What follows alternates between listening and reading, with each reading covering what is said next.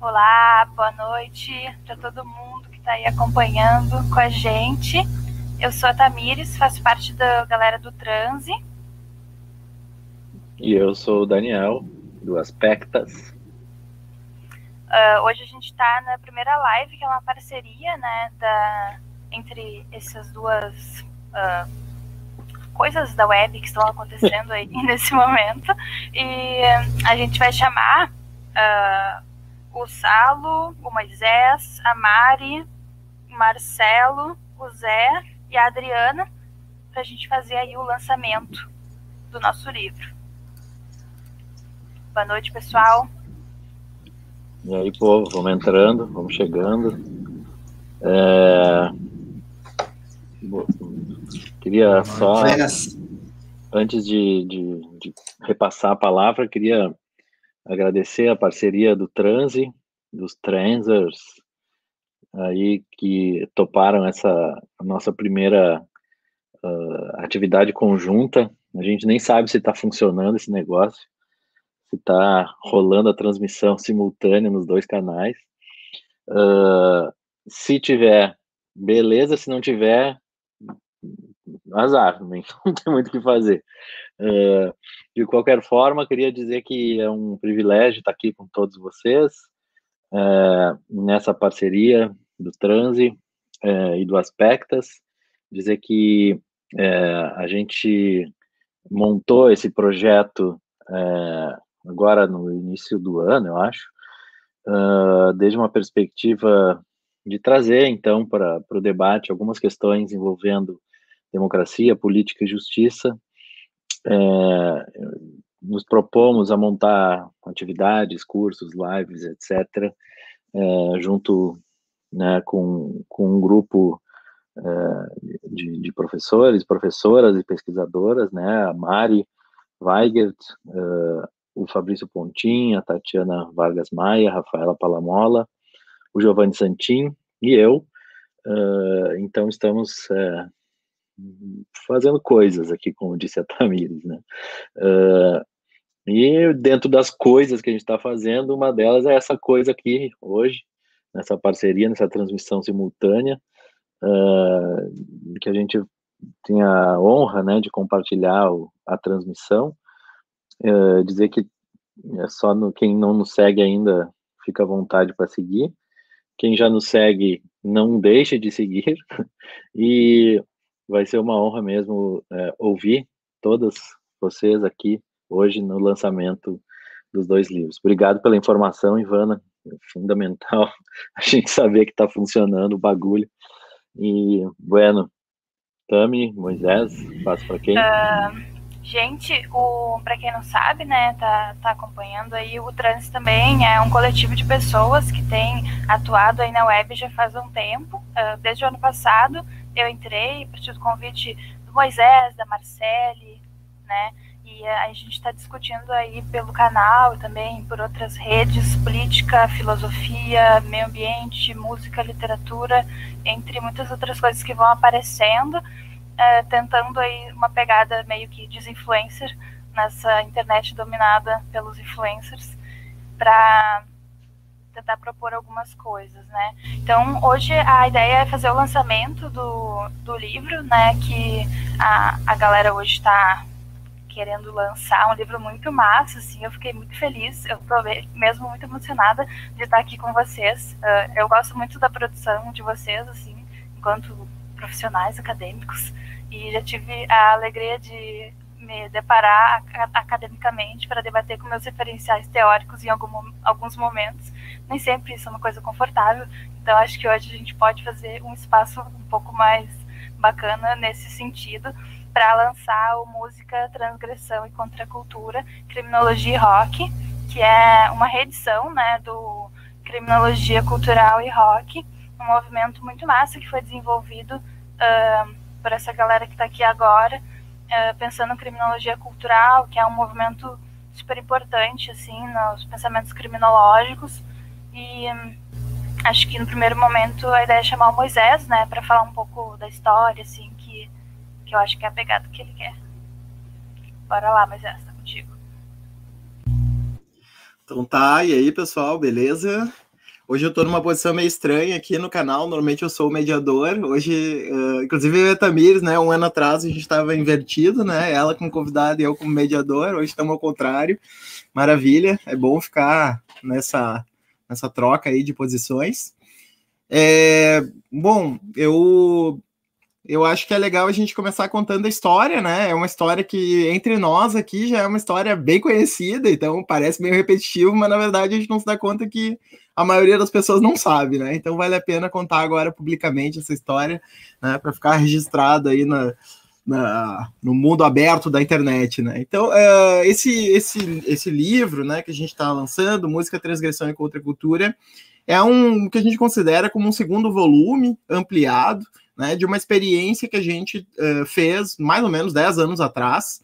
Uh, eu, o Salo, o Maior e o Zé, que era um, foi um livro chamado Criminologia Cultural e Rock, que também está na sua segunda edição, né? O Salo, tá ali o Salo com ele e a sua capa original, né, primeira edição. Essa aí diz que no, na estante virtual custa assim em torno de 800 a mil reais, mais ou menos, essa edição aí. Né? Se tiver o autógrafo do Salo ainda pula para uns 1.200, mais ou menos, né? Enfim, uh, não, tô brincando, né? Com ela. Capa imbatível. Capa ah? imbatível. É, com ela e um vale transporte, tu chega no centro de Porto Alegre, né? Uh, enfim, é, esse, esse livro foi, foi, foi bolado a partir de, de, de, uma experiência muito legal que, primeiro, assim, eu tive na URGS em, em dois, nos longos URGS é como a gente chama Federal do Rio Grande do Sul, tá? Nem todo mundo aqui é gaúcho, então, para vocês saberem. É, é, foi em 2008, 2009, né, em que eu estava lá como substituto, a gente tinha uma boa integração, eu os alunos, a gente montou a ideia de fazer um curso de extensão que falaria sobre criminologia e rock, e o curso foi deu super certo, foi muito legal, todo mundo curtiu pra caramba. No ano seguinte, eu saí e o Salo entrou na URGS, é, e, e aí o Salo continuou tocando o projeto lá por dentro, e, e aí então nós temos uma segunda edição, onde também participaram então o Zé e o Maior, e aí a gente, dessa experiência, lançou então esse livro, né, Criminologia Cultural e Rock, e naquela época a gente circulou bastante pelo estado, até por outros estados, né, do país, é, fazendo essa palestra e, e, assim, nos desperta, né, já fechando, nos desperta um sentimento até um tanto quanto nostálgico, pelo menos a mim, né, porque era um clima muito efervescente, né, era um clima muito subversivo mesmo, a gente podia dizer, né, no sentido de que a gente via uma juventude assim é, que tava, entrava naquela faculdade careta do direito, de pessoal engravatado, né, aquele discurso formal, aquela coisa assim extremamente tradicional e que vibrava quando é, entrava em contato com perspectivas culturais, né, ou contraculturais e também perspectivas políticas mais radicais, assim. Né? E não é à toa que a gente viu depois essa geração fazer tudo que fez, né? Uh, geração muito mais interessante, por exemplo, do que a minha, que tinha vindo, né, sei lá, seis, sete, oito anos antes, uh, e que, enfim, tinha um outro estilo, né, uma outra pegada. Essa geração fez acontecer muita coisa, né, de uh, movimentos de todos os tipos, né, movimento negro, movimento LGBT, movimento feminista, junho de 2013, né, vários atos uh, urbanísticos e tal, a gente viu acontecer imensas, né, muitas mobilizações, inclusive no próprio movimento estudantil, né, dessa galera que estava ali naquele momento conosco. Então, quando a gente pensa nesse livro, a gente não pensa só uh, em coisas que nos agradam muito, né, que é falar de cultura, de política, de música, mas também a gente relembra um pouco esse clima, né, que também era aquele clima de euforia do Brasil é, de 10 anos atrás, né, em que a gente achava assim que estava né, voando e que ia muito longe, e aí, né, e aí o, recebemos aí esse balde de água fria, né, acho que a Tami pode, talvez, ou a Chute, podem retomar aí a mediação, já vou encerrando a minha fala por aí. Não, acho que tu resumiu muito bem essa, esse período, esse, esse negócio todo. Eu não participei diretamente do livro é, em nenhuma das edições, mas eu acompanhei lá o primeiro curso que o Moisés deu e depois acompanhei toda, todo o debate que o Salo conduziu. É, e eles até me perguntaram, me convidaram para participar da segunda edição, essa mas eu disse para eles, ah, meu, não é bem a minha praia e acho que eu vou atrapalhar. Então, acho que o negócio é vocês tocarem, é, porque vocês já têm toda essa discussão que vocês fomentavam, e foi, de fato, pelo menos em relação à, à primeira edição, né, é bem, o Moisés acho que retratou muito bem uh, aquele, aquele momento, né, que, que, pelo qual tive a sorte, né, de, de poder compartilhar.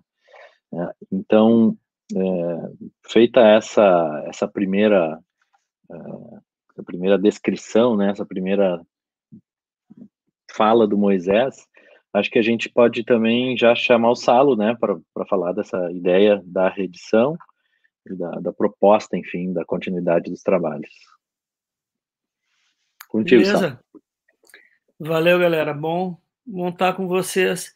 Eu só queria só dar mais alguns elementos, né? Porque aquele, aquele período que, que saiu essa primeira edição, né? Uh, junta algumas, uh, junta uma bagagem toda que, que a gente, né? Que identificado com a criminologia crítica, né? Ali estava uh, inserido, né? a primeira, eu acho que que foi fundamental todas as, toda a discussão que a gente fez sobre direito e arte, criminologia e arte no PPG CRIM da PUC. Né? Porque ali está, digamos, o embrião desse projeto, porque lá em 2005, 2006, até final da primeira década de 2000, a gente entrou numa. A gente mergulhou muito forte nessa relação das ciências criminais com os saberes profanos. Né? Então, desde o grupo do Arone, Aronizinho, né, saudoso Arone, né, na PUC, né, uh, conosco nos Ciências Criminais, né, e daí, uh, uh, porque já tinha todo um movimento de direito e literatura, mas algo ainda muito era, era direito e Shakespeare, né? as discussões que se faziam. Né? Acho que agora vai ter, vai ter um evento, vai ter esse uma nova edição agora, inclusive. Isso, esse era o diálogo possível, assim, né? Era é romper, mas romper no direito com Shakespeare, né? Uh, e a gente começou ali a, a, fazer várias experimentações. Quando o Moisés está na URGS, é o ano que eu tô com a Mari em Barcelona. E lá em Barcelona, com a Lahauri, a gente tem o contato com a criminologia cultural, através de umas edições espe especiais da, da, do, do, daquele jornal, do, do, European Journal of Criminology. Né? E, porra, quando eu li o negócio, né, bom, fazia todo sentido, e eu trouxe para os debates da, da disciplina da PUC, e a gente começou a discutir criminologia cultural ali, viu que ali muita coisa poderia. Né? E daí, quando o, e o Moisés está na URGS, né, e, e, a gente falando ali, mas antes, agora não sei se é antes ou depois, Moisés, porque tem também um projeto paralelo, eu, Moisés e o Felipe Moreira, que foi o Criminologia de Garagem, que a gente ia para um estúdio de música para tocar som e discutir criminologia. Então, tudo isso foi ali nos primeiros, primeiros anos dessa década que findou, né, agora. Uh, e nessa efervescência, foi era, era a era dos blogs, né? Todos nós tínhamos blogs e os blogs se conversavam entre si. Estava iniciando o negócio do Facebook, né? Uh, e juntou assim com inúmeros movimentos uh, uh, novíssimos movimentos sociais, que eu chamei no, no, no, num textinho, né? de romper com a, cara, com a caretice da velha política e né, foi o momento que começaram as primeiras grandes ocupas, né? foi o momento uh, da Marcha das Vadias, né? Uh, quando deu aquele boom lá no Canadá e veio. Então, assim, tudo, né? Logo na Primavera Árabe, ali antes, né, do que foi a, a, a, as, as jornadas de junho, Né? Então tem todo esse movimento e que daí, claro, tem uma questão política muito interessante, porque né, tem toda aquela esperança no governo lulopetista, os avanços sociais, mas nós querendo muito mais. Né? Esse era o clima, né? a gente queria muito mais, era pouco. Né?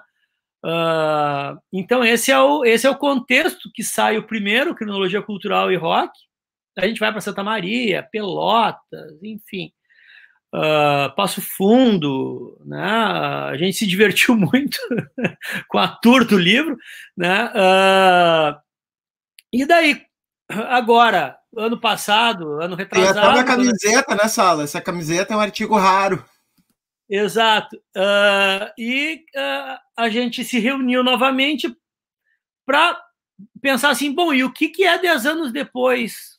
Com o Brasil na era, na era bolsonarista né? Uh, isso re reflete bastante uh, esse segundo volume.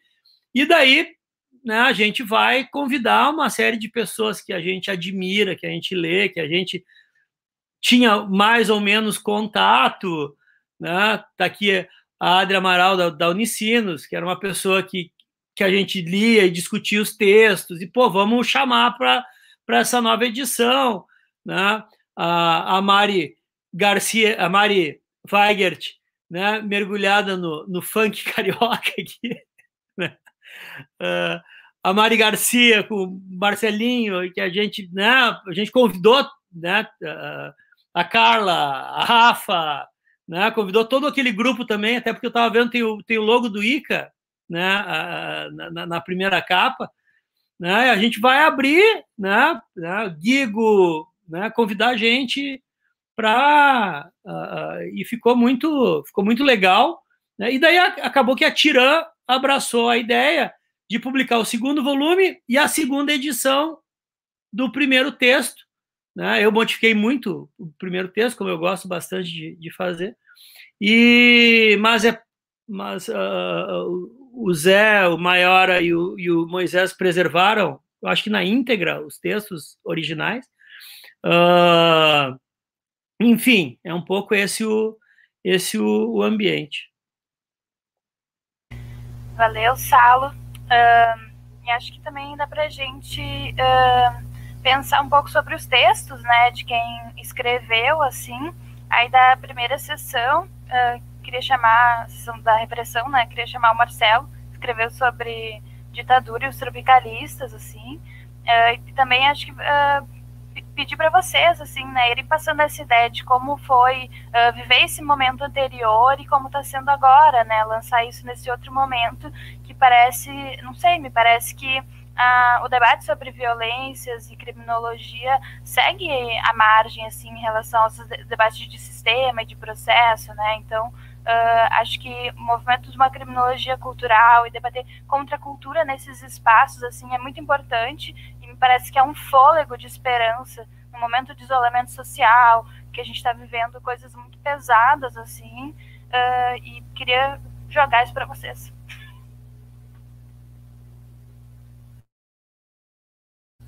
Marcel?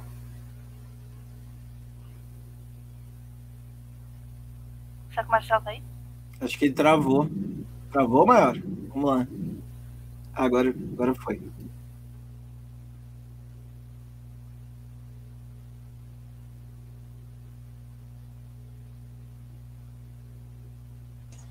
É, eu não sei, eu tô super instável aqui. Não tô. Não sei se vocês me ouvem. Estamos te ouvindo bem.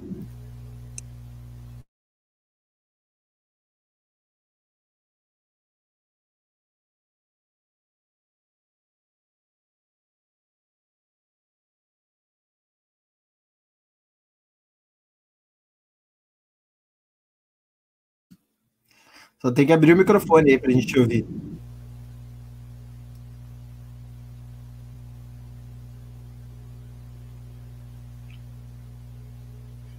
Cadê o Marcelo? Caiu?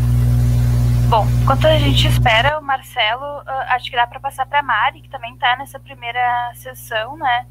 Uh, pra, que, que, trouxe um texto sobre funk, relacionando com a história do Renan da Penha para acho que trazer também né, essa comparação assim é, para esse convite para para estar tá nesse livro agora pensando na ideia de contracultura e o texto que tu trouxe Mari.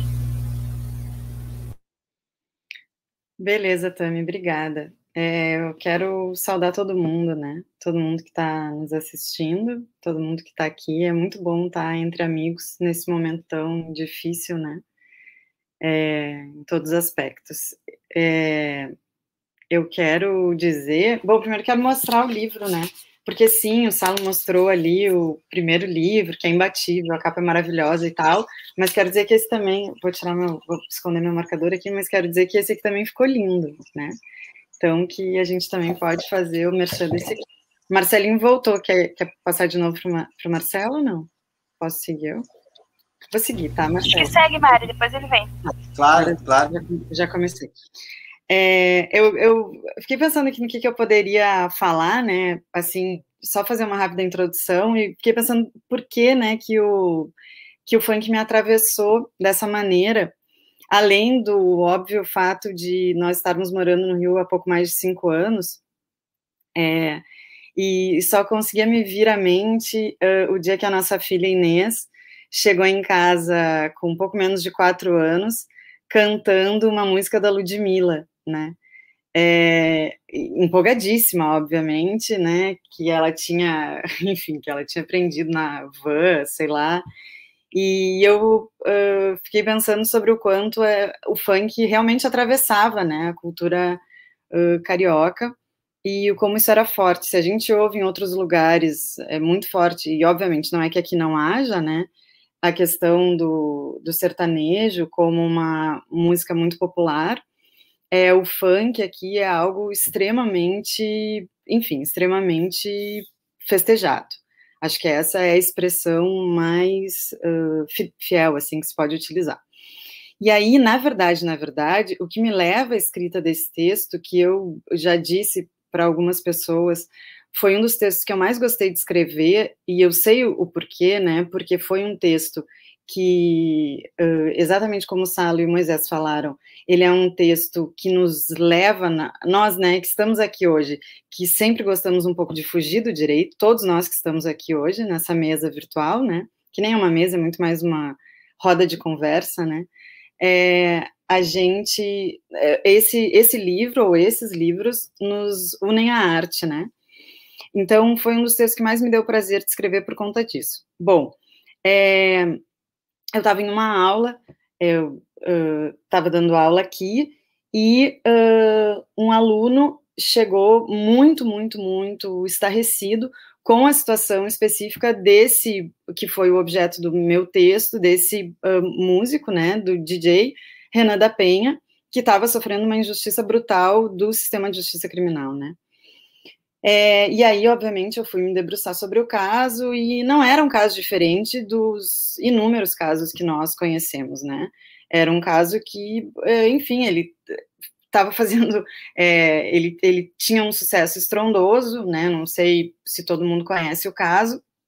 É, ele faz um sucesso estrondoso no Rio de Janeiro, um menino pobre, preto, favelado, ele, como eu pus num dos subtítulos do texto, né, ele ousou fazer esse sucesso, esse sucesso estrondoso, é, nascido no complexo do Alemão, criado lá, os bailes aconteciam lá, o, baile da gaiola, né, e chegou é, a, a ter bailes com 25 mil pessoas, né? Não era raro a gente encontrar artistas da Globo indo até o baile, enfim, e não vou me alongar sobre isso, porque, né, enfim, não, não quero tirar a palavra tem bastante gente aqui para conversar.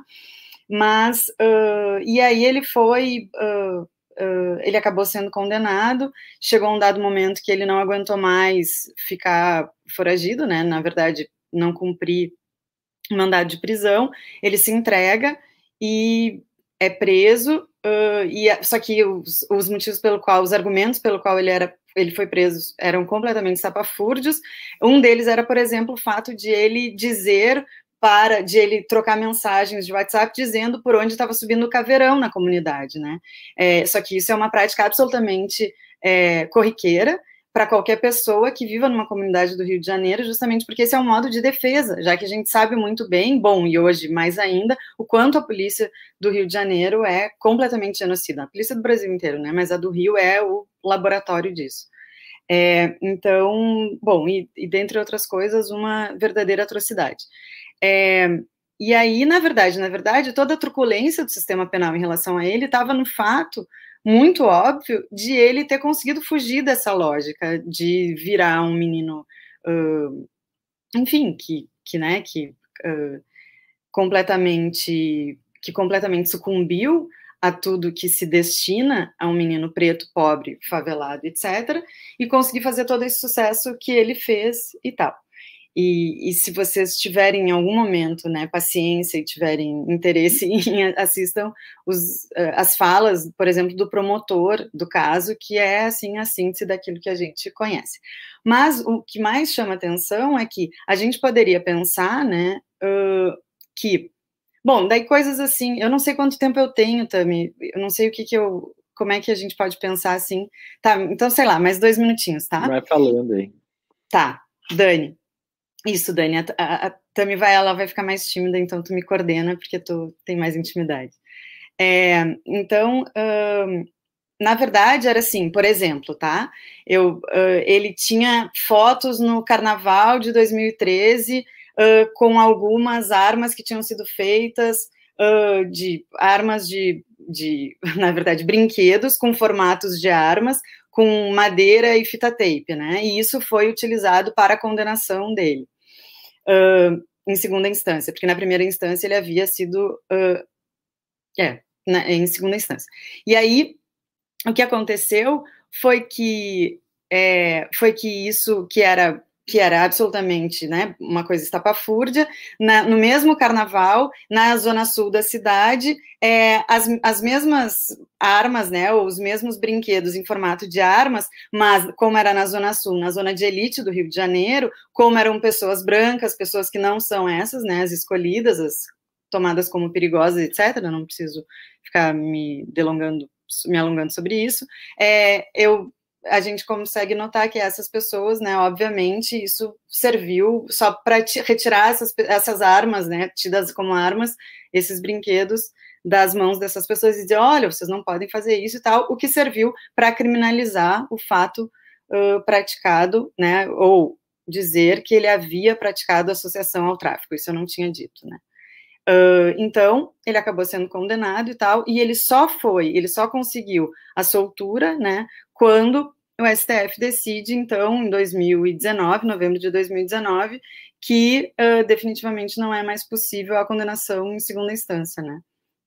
Que foi aquela decisão e tal, que fica nesse vai e vem, mas em 2019 se decidiu por isso, e só por isso que ele conseguiu ser solto. É basicamente sobre isso, assim. E só para terminar, o que chama atenção é que o fato de ele ser famoso, é, enfim, uh, na verdade, que a gente poderia, a gente poderia tomar é, como muito grave tudo isso que aconteceu e tomar e é, é, paradoxal também eu brinco com isso é paradoxal que ele tenha sido que ele tenha sido vencedor do prêmio Multishow né da de, da música com um funk que se chama Hoje eu vou parar na gaiola porque é o nome do, da, da música né é o nome do baile e uh, é paradoxal que a gente possa tomar isso como uma tragédia que aconteceu na vida dele, mas a gente está num nível de genocídio em relação a essas pessoas que talvez o fato de ele ser o Renan da Penha, na verdade, tenha conseguido salvá-lo desse genocídio, né? Então, na verdade, ele seja muito sortudo de ter sido só preso e não de ter sido morto. Enfim, me atrapalhei um pouco, mas era mais ou menos isso que eu queria dizer. Maravilha, Mari. Excelente. Uh, bueno, pela nossa programação, Tami, quem que nós chamamos agora? Ou devolvemos por Maiora? Eu acho que o Marcelo, né? Se ele tiver. Vamos lá, Marcelo. Beleza. É, bom, eu já eu, eu, eu disse no, no, início que o meu objetivo principal era manter a, a, a fala baixinha, assim, para não acordar a Rosa. Então, é, se eu estiver sendo ouvido, se eu não estiver sendo ouvido, me, me avisem. E, enfim, prazer encontrar todo mundo aí, né? relembrar de coisas de 10 anos atrás, é, para ver como faz tempo, é só perceber que a criançada ainda não, não tinha chegado por aí, né? Então, enfim, que logo a gente possa estar é, tá junto e as crianças é, brincando no, no quintal. Um, enfim, né, é, dez anos atrás é um, é um tempão, e foi inclusive por esse motivo que eu não consegui mexer no, no texto do volume 1, porque é, se eu fosse mexer, enfim, eram gostos e questões de, de muito tempo atrás, eu não ia conseguir mudar pouca coisa, ia ter que mudar bastante coisa, inclusive porque o, o texto do, do volume 1, né, que é o meu texto, o volume 1, que é Criminologia, Drogas e Rock and Roll, está bastante vinculado ao, ao espírito, né, daquele, daquele período. Uh, mas, enfim, para tratar um pouco do desse do, do texto que eu escrevi no volume 2, que é Tropicalistas na Prisão, uh, o texto trata da, da prisão do Caetano e do Gil, né, que aconteceu em 68, final de 68, dezembro de 68, e durou até fevereiro de 69. É, eu, enfim, ele, eu já tinha lido Verdade Tropical, o livro do Caetano, é um livro que para mim assim foi é, muito importante assim na minha compreensão do, do Brasil. Enfim, eu acho um livro é, muito, enfim, para mim foi, eu li lá por 2008 e foi um livro que me marcou. E aí o, o capítulo Narciso em Férias, né, que é o, o capítulo que o Caetano conta a experiência prisional dele, Uh, é um capítulo longo assim do livro e eu naquela ocasião já tinha me interessado por, por ele porque é, nesse capítulo tem vários é, elementos assim uh, para o Caetano foi um trauma né a, essa prisão. Ele sentiu muito assim e daí nesse livro ele reflete sobre sobre isso. E aí tem vários elementos assim que ele que ele enfim, pensa nesse capítulo é, que tem interesse criminológico, né? Tem um, um, por exemplo, um relato de prisão, quer dizer, ele, esse capítulo está vinculado à tradição, né, das narrativas sobre prisão.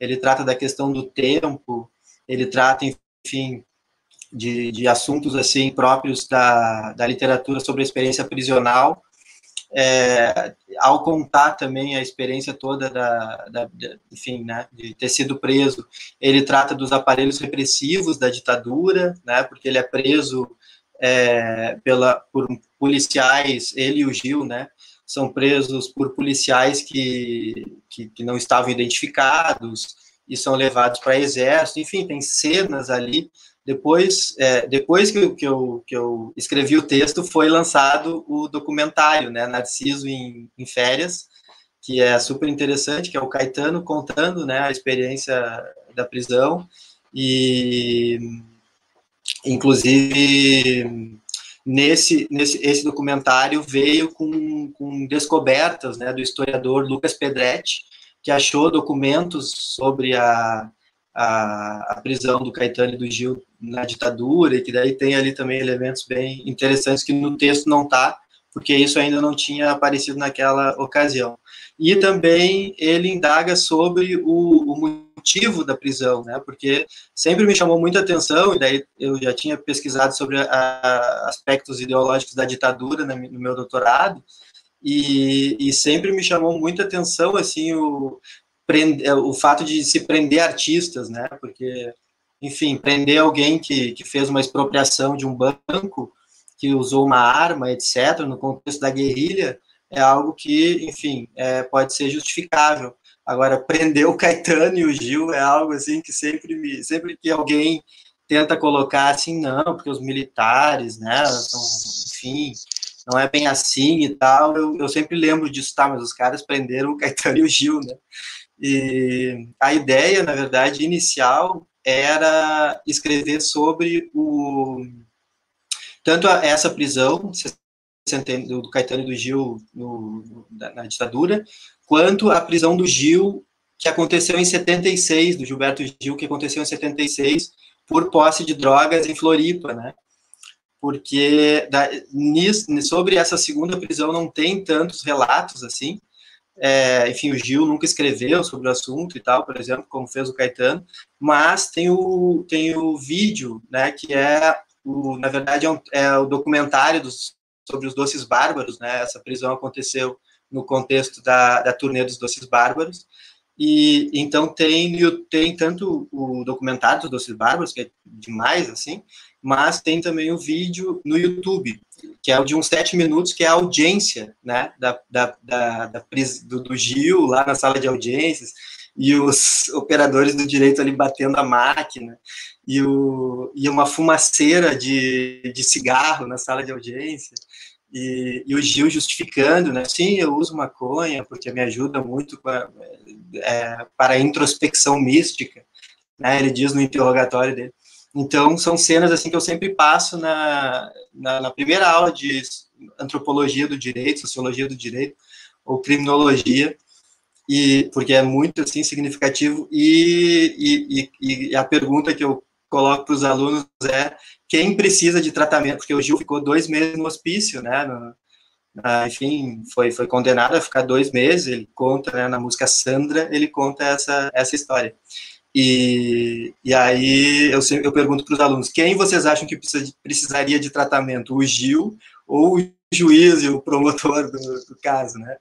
É, então a ideia era escrever sobre as duas prisões, mas eu não consegui, só consegui escrever sobre a do Caetano por esses é, motivos aí. Né? Aí só para finalizar, é interessante que o Caetano também indaga sobre os motivos da, da própria prisão e daí uma parte interessante dessa, dessa reflexão do Caetano, porque ele, é, de alguma maneira, se regozija em ter sido preso, né? Porque o Caetano, ele estava naquele momento ali, os tropicalistas naquele momento estavam num debate com a esquerda ortodoxa, né?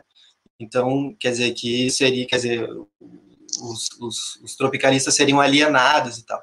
E aí o, o Caetano então diz, ó, os militares entenderam melhor, né, o potencial subversivo do tropicalismo do que os meus próprios opositores da esquerda ortodoxa, tal, o Geraldo Vandré, que teria inclusive pedido para eles pararem de fazer shows e coisa e tal, porque precisava de uma música de protesto e tal. Então, o Caetano reflete sobre isso, né, sobre, enfim, por qual motivo que eles é, foram presos, né. É, enfim, é, vou parar por aqui para a gente seguir o, o papo. Valeu, Marcelo. Acho que uh, o, o, texto ficou muito massa, assim, né? E como tu falou, assim, esse documentário que veio depois do livro do Caetano, ele trouxe um, um, uma outra cara, né, para esse debate, assim, claro, o documentário acho que chega mais pessoas, né? E, e, é muito engraçado que no documentário o Caetano ele dá risada lendo o inquérito que ele nunca tinha tido acesso antes, né? Tipo, ele lê assim o que o, os uh, militares escreveram, uh, que estavam e daí ele disse que uh, demorou muito tempo, né, para saber quando estava preso, por que, que ele estava preso e na verdade a justificativa era porque ele estava cantando um dia as músicas do movimento Tropicália. Então, tipo, ele foi preso porque ele estava cantando, né? A... É. Sim, é, eles depois daquele festival, né, de 68 lá, que o Caetano faz aquele happening lá, eles fazem um, um show na Boate Sucata, que era que é Caetano, Gil e os Mudantes. E aí ele né, nesse show, numa certa ocasião, tinha um, um aquele estandarte do Oiticica, né, com o cara de cavalo, e isso também deu pano para mangue, daí inventaram que eles tinham é, cantado o hino nacional com a bandeira do Brasil, esse era um motivo declarado, digamos assim, e, uns, e aí tinha motivos outros que seriam esse potencial subversivo da... Mas tem cenas, assim, por exemplo, dos militares, que, que o Caetano conta que é um...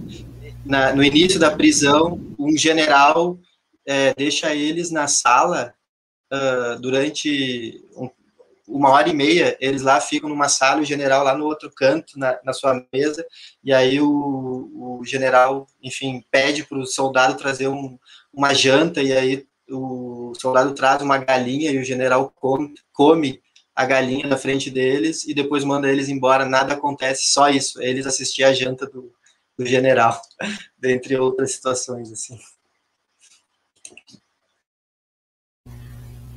muito massa. Uh, eu estava pensando também né, todo o relato que a Mari fez, né, do texto, e me lembrei que essa semana mesmo uh, o MC Guimê e uns outros dois MCs, que agora eu já não me lembro os nomes, estavam no programa que a Fátima Bernardes tem na Globo. E eu gosto sempre de, de assistir esses program, programas que chegam na, na TV aberta, porque eu fui uma criança que sempre que cresci vendo TV aberta, não tinha TV a cabo na minha casa, segue não tendo, na verdade. E então eu acho que é, são os debates que, que chegam assim né, na TV aberta que muita gente assiste então, uh, o MC Guimê e esses dois outros MCs estavam relatando como era difícil uh, uh, cantar funk no Brasil e não ser taxado, não passar por estigmas, e também como eles passavam por processos de ter muito acesso a mulheres, a drogas, a, ao tráfico, e que era difícil não sucumbir a isso, assim, né? Quando a, a, tinha um hit que acabava pegando e tal. Então, acho que são debates super importantes, né, que a gente faz que tem relação com violência e com criminologia e que também acho que tocam muito a vida dessas pessoas, né? Então acho que também é super importante pensar nisso, né, Mari, em relação ao teu texto, assim, é uma coisa muito atual, né? É, Tami, na verdade eu me, atrapalhei assim, não falei, esse ponto é fundamental, porque o que, que aconteceu com o Renan, né? Um minutinho, só uma tréplica é, ele carregou os dois estigmas, né? O da música e também o estigma habitual dessas pessoas. É, é tão surreal isso, uh, só para a gente ter uma ideia, que se, havia uma lei que impunha determinados requisitos para que pudesse haver um baile funk aqui no município do Rio, né? E era uma lei tão surreal que precisava ter não sei quantos banheiros químicos em um, em um baile e tal. Era completamente impossível de se cumprirem esses requisitos, ou seja, era absolutamente para inviabilizar, né? E aí foi preciso que fosse criada uma lei, que eu entendo como uma lei de ação, na verdade, uma verdadeira ação afirmativa, né, para que o, o, baile ocorra, e inclusive dizendo que o funk é uma possibilidade, depois eu até posso transcrever aqui enquanto né, vocês estiverem conversando, só para a gente ter uma ideia, é, que, que o baile ocorra e que é uma manifestação cultural e tal, e eu até fico me perguntando, assim, quando é que, por exemplo, João Gilberto ou Tom Jubim teriam que fazer uma lei ou pedir, né, que o Congresso Nacional se mobilizasse para defender que, afinal de contas, a música popular brasileira ou a bossa nova, né, precisam é, se manifestar de uma lei para dizer o que, que significam. Quer dizer, né, porque o funk definitivamente está à margem, como essas pessoas também estão, né. Então, são pessoas que não existem, é uma música que também não deve existir, porque essa música pertence a essas pessoas, né? Em que pese tenha uma herança toda do jazz, enfim, mas como a gente sabe também, o jazz, né? Tá aí o Becker para nos explicar bem sua origem.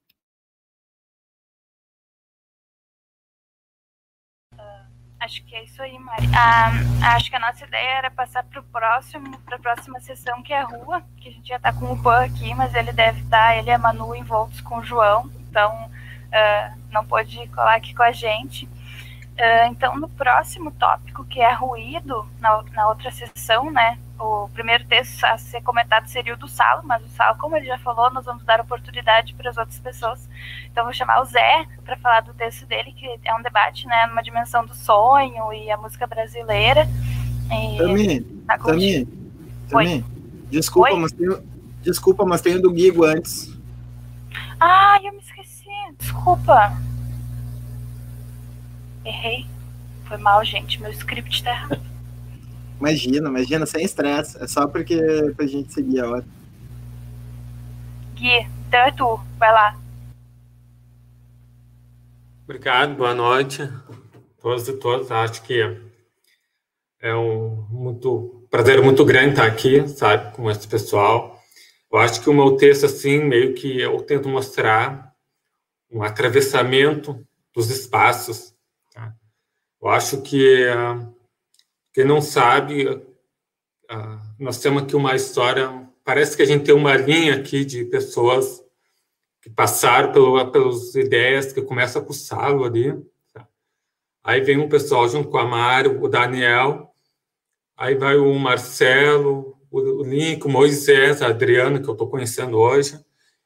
Eu e depois a Tami, sabe? A gente tem um, parece que uma linha pessoas assim que começam então a, a perspectiva que nem o Salo falou lá com o Arone, num debate muito intenso. Eu tive aula com o Arone, um, foi muito querido, um professor muito querido mesmo, uma perda inestimável para nós.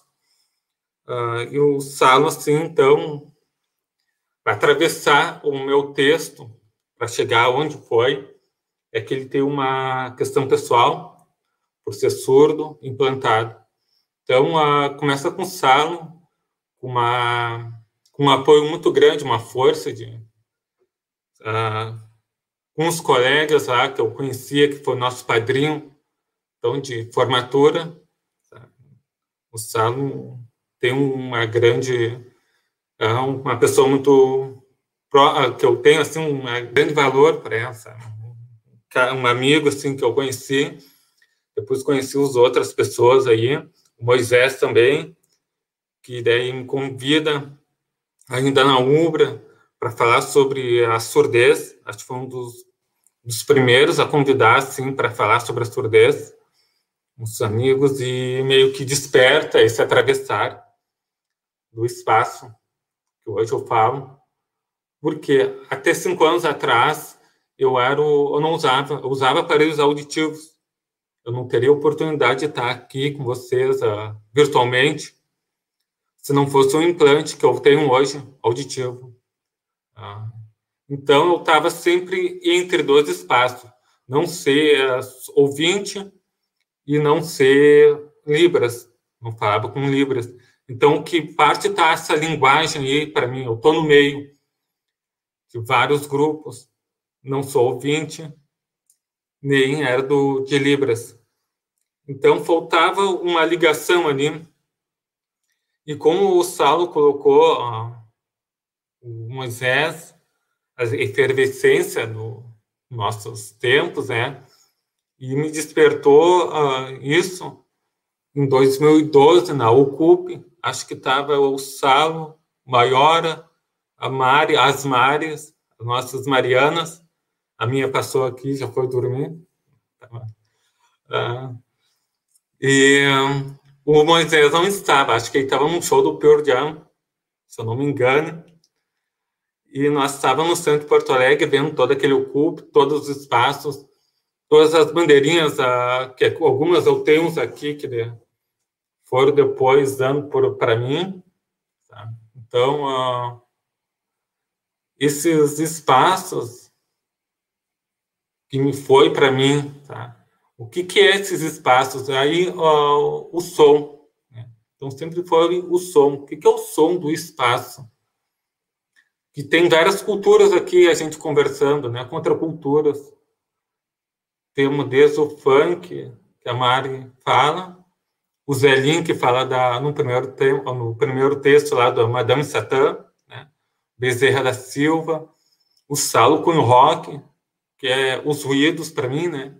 Então, todos esses processos são ruídos enquanto surdo. Enquanto processo de fazer o espaço são ruídos. Mas que ruídos são esses para mim?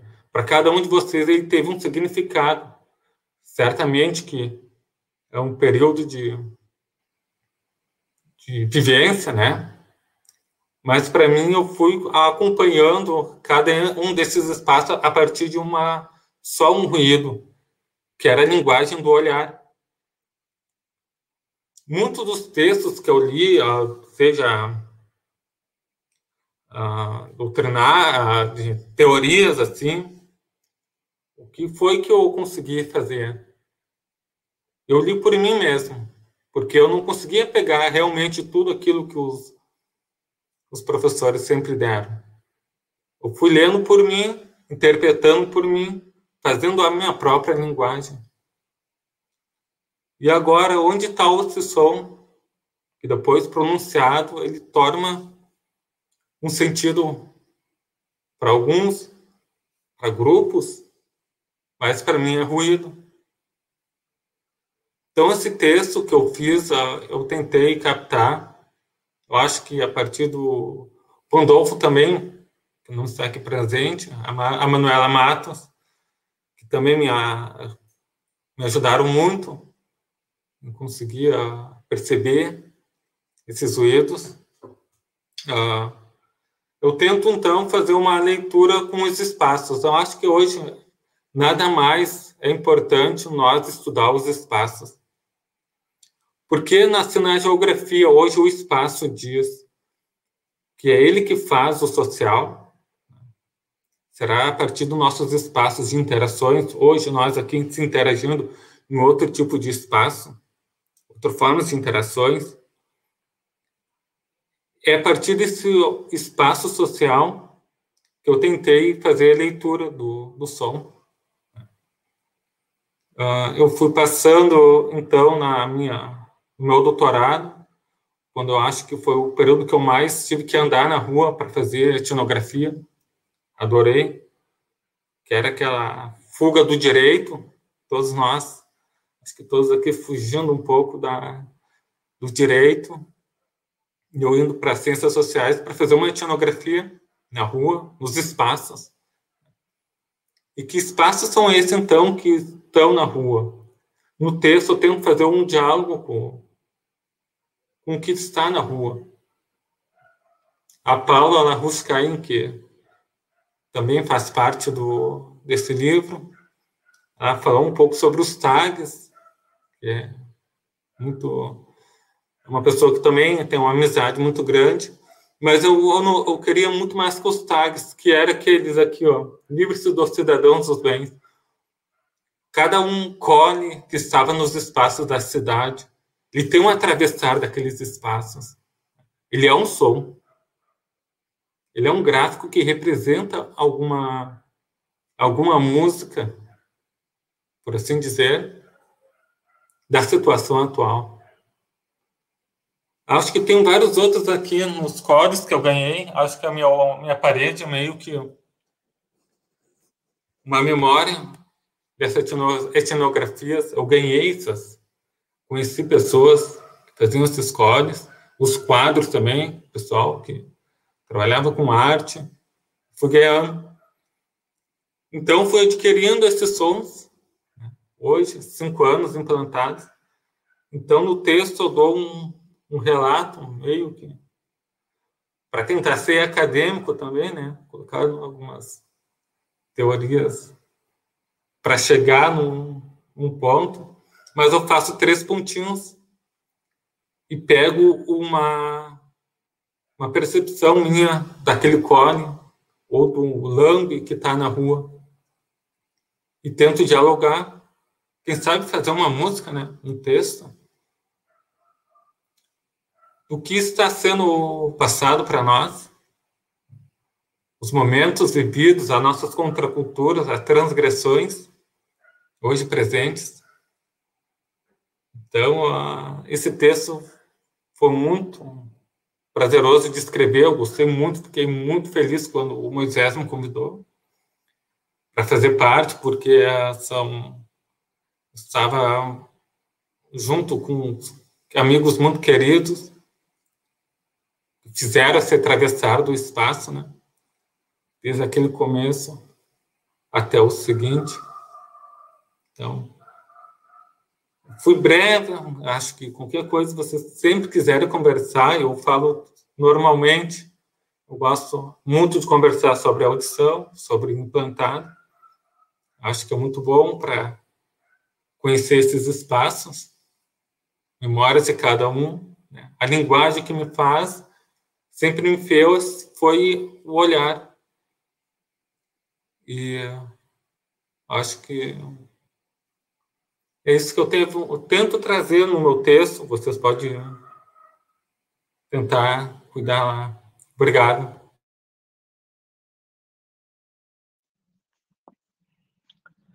Grande Guigo, maravilha. Grande descrição, grande grande trabalho, né, que vocês todos acabaram fazendo e é, acho que é, é, um tipo de livro né, que, que não só representa todo aquele período, mas também significa isso tudo que o Sala e a Mari comentavam, né, de o Moisés também falou de pessoas que buscavam é, compreender algumas coisas um pouco distantes das discussões meramente jurídicas. Né? Uh, Tami, agora, na nossa sequência, agora sim, né, seria, uh, a gente pode passar então para o Zé, uh, para ele, para ele fazer as suas contribuições formais aqui, né, Zé? Fica à vontade. Bueno, boa noite. Uh, eu vou eu vou seguir fazendo até um diálogo com o Guigo, assim, e, e também com, com o início da fala do Salo, uh, da questão da época, né? Quando eu comecei a pensar sobre o que eu queria escrever, era um pouco isso que estava uh, vindo para mim, assim, uma questão de como que aquele sonho, como que aquele uh, período que parecia um, um certo caminho progressista sem volta foi parar nesse lugar uh, meio aterrorizante que a gente está hoje, né? E tudo isso ainda foi antes do coronavírus, né? Então não tinha ainda uma epidemia mortal uh, nos assolando quando quando foi escrito. Mas eu lembro que eu fui com o Guigo uh, um pouco depois, mas dentro dessa desse tempo ainda, né? De, de sonho como como liberdade, ou sonho como, como tranquilidade no, no Massa Crítica, né? Que depois acabou se tornando um pouco uma massa conservadora de ciclistas, mas que, que ilustrava um pouco isso que uh, que estava envolto naquela época, né? Uma certa ocupação de espaço, uh, uma certa ocupação de espaço uh, por uma ideia de liberdade, democracia, de segurança uh, dada pela democracia, né? não pela, exatamente pela força. E aí era engraçado, porque era, era aquela coisa de alguns ciclistas em grupo tocando instrumentos, outros fantasiados e tal. E aí, eu, e quando o Salo falou agora, eu não, eu não lembro, a minha memória é horrível, eu não lembro dela, das coisas, uh, numa certa linha temporal, mas eu lembrei de tudo isso, assim, eu lembrei do, dos grupos de literatura, lembrei das discussões de, de arte, lembrei de alguns grupos ainda antes com o, com o Pan, com o Maiora, com o Luquezzi também, então a minha ideia inicial era isso, era tentar ver que sonho era esse, para onde que ele foi, e, e, uh, e tentar ver se, como que ele foi representado na música, né, o que que, o que, que você falava sobre sonho ou sobre, ou sobre utopia dentro da música naquela época e no que que isso teria se tornado. E a primeira coisa que eu lembrei foi que, na verdade, o que tocava, assim, em grande parte dos locais porto-alegrenses eram, eram, na verdade, músicas que retomavam uma ideia de utopia ou de sonho da música popular brasileira, assim, Elis Regina, mas que retomavam uma certa ideia de sonho como utopia, né? Então, um progresso, um progresso democrático, um progresso que estaria uh, tomando conta e que não teria mais como ser parado e que uh, não haveria muita chance de, de segurar essa, essa vitória já consolidada, né, de uma de um espaço de utopia e de liberdade. Então era na verdade uma retomada de uh, um sonho de uma utopia anterior, né, uh, que vem de um que vinha de um de um outro tempo, que vinha de duas décadas três décadas, uh, pelo menos uma década antes. Mas que, na verdade, se uh, a gente trocar um pouco, né, virar um pouco essa, essa estação de rádio para o rap, por exemplo, na mesma época, o, os relatos de sonho, eles não têm nada a ver com isso. Assim, eles não têm nada a ver com a descrição de um sonho de utopia ou de um sonho de progresso que, como uma força imparável, como uma força que vai para frente. Na verdade, o, as músicas sobre sonho ali dos anos 2000, dos anos até mesmo até 2010 e mesmo antes disso, o sonho aparece na verdade como um curto espaço uh, de interrupção de uma situação ou de sobrevivência ou de guerra. Então é alguém que na verdade não está tendo exatamente um sonho, mas um delírio, porque tomou um tiro, então está perdendo muito sangue, então tem um certo delírio que daqui a pouco acorda desse delírio. não é exatamente um sonho. Ou então um outro sonho que, na verdade, o sujeito está fugindo, uh, evadindo né, de uma da vida real, no qual ele está preso numa situação de exceção, evidentemente, de tortura, né? E que daqui a pouco ele acorda e ele percebe que, na verdade, ele ainda está ali, que ele não saiu daquele lugar nunca, né? Então, é, é, curioso isso, porque então, na mesma época, se imaginava né, uh, estar num, num, certo, numa certa progressão, num certo, uh, quase, né, a um passo de um certo sonho de progresso, mas, ao mesmo tempo, uh, o, a descrição de sonho no rap daquela época não é essa, né? Então, dá para ver um pouco esses cortes de classe, assim, que que, que foram ficando claros. E aí tentei, aí, eu, aí, quando, quando isso apareceu, assim, quando, quando eu percebi que, uh, que, que de fato havia uma perspectiva, uma uh, experiência sobre sonho ou sobre utopia muito diferente na música brasileira, entre, por exemplo, o, o, o que estava presente na MPB e o que estava presente no rap, Aí eu fui, fui procurar, então, o que que eu... O que que eu não, na verdade, eu não fui procurar. Eu fui tentar lembrar músicas de, de samba sobre sonho que vão oferecer uma outra ideia, uma outra perspectiva. Vai aparecer ali uma ideia de, no primeiro lugar, de sonho, uh, num sentido utópico, mas não no sentido utópico de evolução de uma certa civilização democrática, mas de um sonho como um retorno utópico por um mato, por uma comunidade vinculada à natureza, um certo, também uma fuga, né? Mas uma fuga, uma fuga uh, uh, não a fuga do tempo presente, no, no sentido de uma civilização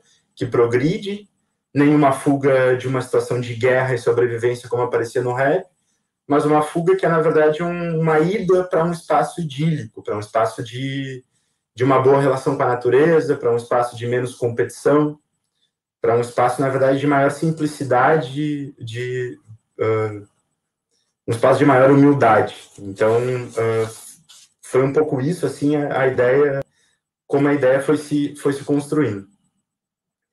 Eu acho que, que uh, de, de, lendo, né, aí não, não na época, mas eu reli hoje o texto, é um texto bem curto, assim, mas porque vocês estavam falando da questão do, da criminologia ou da criminologia cultural, ou como isso foi como isso foi se desenhando em relação à época, né? O Saulo falou do, da questão do Shakespeare uh, como uma abertura, era uma abertura mesmo, né? Esses espaços eram espaços que, de fato, ofereciam uma certa abertura.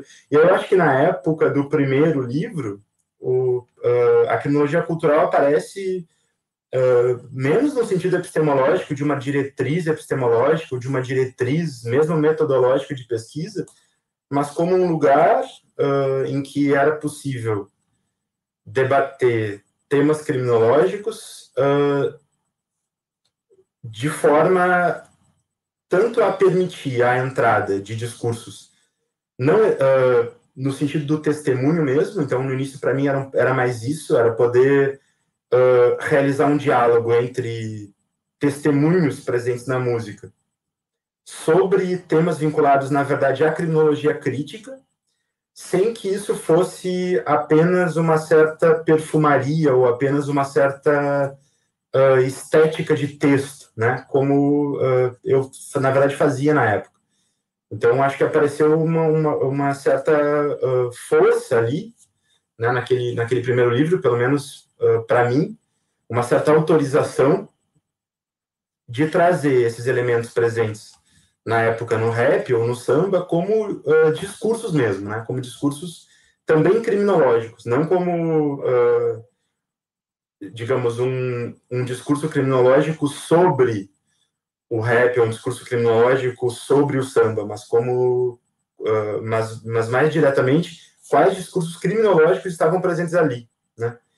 Uh, agora, por exemplo, eu estava ontem passeando na rua e tem uma música eu nem sabia, mas uma música do Vandal, que chama Criminologia. Né? O nome da música é Criminologia, não é nenhum, um, digamos, uma música sobre violência e tal. Né? O nome da música é Criminologia. Então, eu acho que, que, o, que o, o, primeiro livro ele uh, apareceu uh, como uma porta de abertura para uh, discursos que já eram sobre violência, que já tinham uma certa estrutura de discurso criminológico mesmo. Acho que o, o que talvez o que eu queria dizer no, no, livro no livro anterior ainda era que havia no rap a estrutura de um discurso com um certo referencial histórico, com objetivos, com uma problematização bastante evidente, com algumas hipóteses de, de, de ruptura com a guerra e com a execução clara.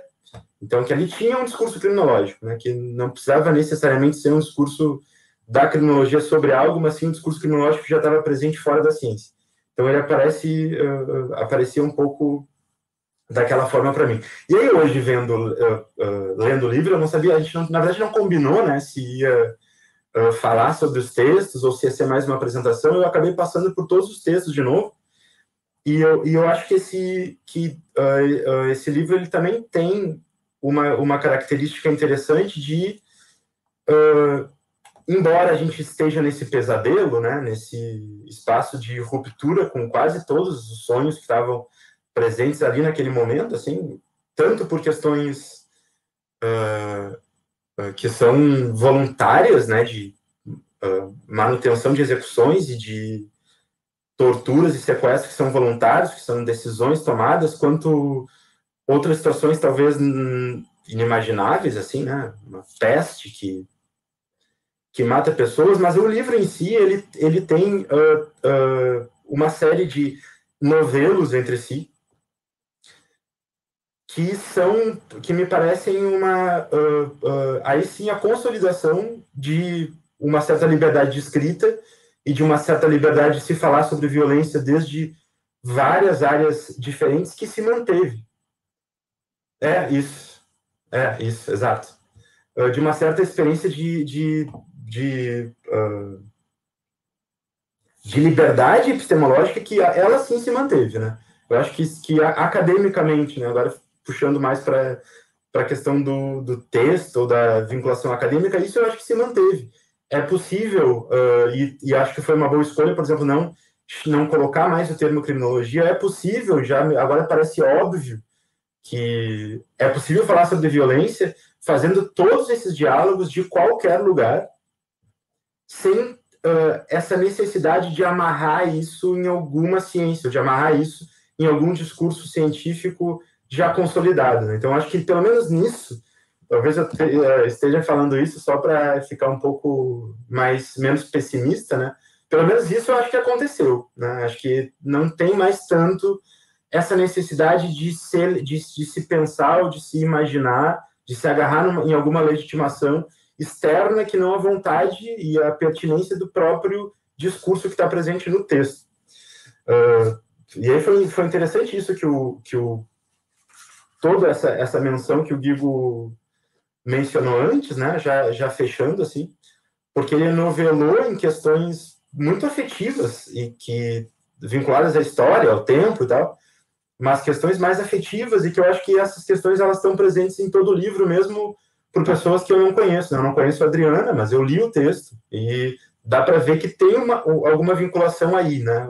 Então acho que esse que essa vinculação mais epistemológica do, do, do livro acabou se tornando uh, mais baseada em um vínculo de afeto, de, de referenciais que são teóricos também, uh, mas de afeto. Mas é isso mesmo, então. Esse, esse texto em si é, um, é, na verdade, uma tentativa de entender como que o sonho aparece na música popular brasileira, uh, que se entende por MPB, então Chico Buarque, então ali tem uma, uma tentativa, uma possibilidade, né, porque alguém que também por questões óbvias de privilégio, mas alguém que pode escrever sobre sonho no sentido da arte, no sentido da, do sonho onírico mesmo, da evasão total. Então, tem músicas sobre o sonho que vão uh, uh, ser de fato oníricas, que vão amarrar coisas por associação livre, sem nenhuma tentativa de discurso.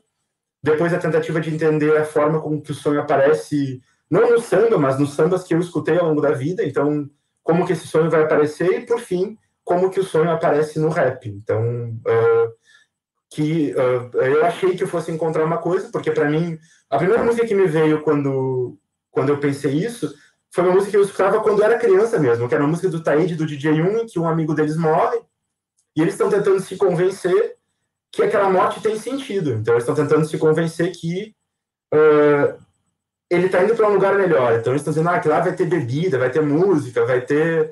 Então, uma tentativa de lei de sofrer menos com, com uma execução. Né? Então, eu achei que eu fosse encontrar isso, não foi isso que aconteceu. Na verdade, as letras de rap que eu encontrei sobre sonho foram letras de um cinco minutos de fuga da tortura ou da morte ou do sangue se esvaindo e que na verdade eles são acordados abruptamente e percebem que na verdade estão num pesadelo. E aí depois uh, uh, tentei fazer isso com o samba também, claro que o samba acho que ele tem uh, desde sempre, né, uma certa manutenção de uma tentativa de sustentar que ainda tem um certo sentido existir. Então o samba mesmo mais sambas mais antigos como sambas mais novos tem uma certa tentativa de dizer que dá para se pensar em alguma coisinha do contexto da existência contemporânea pela qual vale a pena ainda estar tá aqui e tal. Então, pelo menos esse final do texto me deu, deu uma certa alegria assim no meio desse desse caos todo. Mas é isso. Obrigado. Valeu, Zé. Maravilha. Eu acho que agora passamos o direto para a Adriana. Né? Sim, fala, Moisés. O Achute. O maior. Fala, maior. Não, só uma coisinha, só uma coisinha para não deixar passar, que tem a ver com essa, que eu lembrei do Zé e tem a ver com essa questão da, enfim, dessa relação entre crinologia e música. Esses dias eu e a Mari assistimos um trombadinha agindo pela janela. Ele levou a bolsa de uma de uma mulher. E, e, na hora a Mari e era era o dia anterior ao Dia das Mães e na hora a Mari comentou ah, o, o, meu guri né me trouxe uma bolsa já com tudo dentro chave caderneta texto patuar então, só para o meu guri é a tua epígrafe né? Do, do primeiro texto. É que o Chico não falha Marcelinho. Chico tá sempre lá. Bueno, Adriana, Fica à vontade, prazer também te conhecer. Bom, uh, boa noite a todo mundo. Uh, acho que eu vou, na verdade, eu vou primeiro agradecer né, o convite para ter participado do livro e depois para estar aqui nessa live, enfim, depois de um, um longo dia aí, mais um desses dias malucos da pandemia que a gente parece que faz mil coisas e não faz nada, não, não, corre sem se mexer, é uma coisa meio maluca. Mas, enfim, uh, queria dizer que eu vou mais contextualizar um pouco aonde esse texto se encontra do que falar do texto em si, né? Uh, e como é que a gente chegou nele, um texto meu, da Carol Bovari Nunes e do, do Tiago Pimentel. É, e, e, antes, assim, queria esclarecer que eu, uh, obviamente, não conheço várias pessoas do livro, porque eu não vim da área jurídica, né? A minha área é comunicação, não vim da criminologia, mas muito curiosamente eu fiz meu, meu pós-doc uh, na Universidade de Surrey, no departamento de sociologia, uh, mas na linha de mídia, só que era conjugado com a criminologia que de lá que é bem conhecida, assim. Né? Então, então eu tive um certo contato. Antes disso, não tinha a menor noção que, sei lá, que eu, eu nunca imaginei. Até foi a primeira coisa que eu disse para o Moisés: Nossa, eu num livro do direito é uma coisa muito estranha, né? Assim, num livro que, que não, não é exatamente assim a, a imagem que a gente tem né, das áreas, isso é muito maluco, assim. Mas, enfim, só um, só um parênteses em relação a isso, que eu achei que, que era bem importante, assim.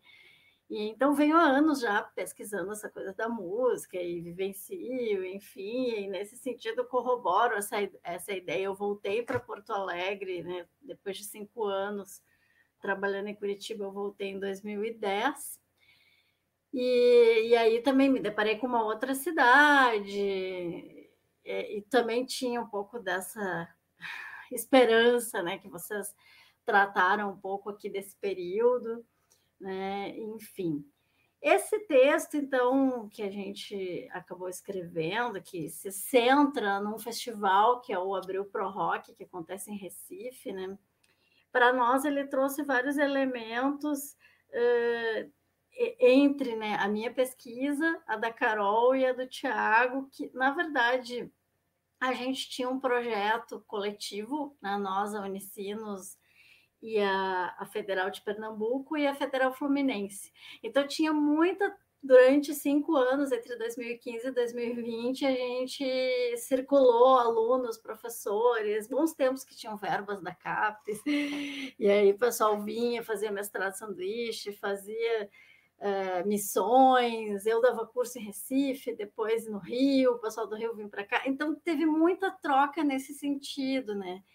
E esse não à toa esse projeto chamava uh, cartografia né, da, do som e da imagem, né? E depois a gente, no final do projeto, ano passado, a gente fez um, um livro também, se chama Territórios Afetivos da Imagem e do Som, para quem tiver interesse, depois eu boto os links ali.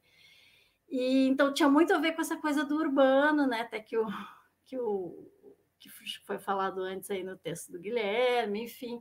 Então, audiovisual, som, então, isso meio que perpassava as discussões que a gente começava a ter em relação a outras coisas, a violência, questões de gênero, a, enfim, várias categorias bem clássicas até.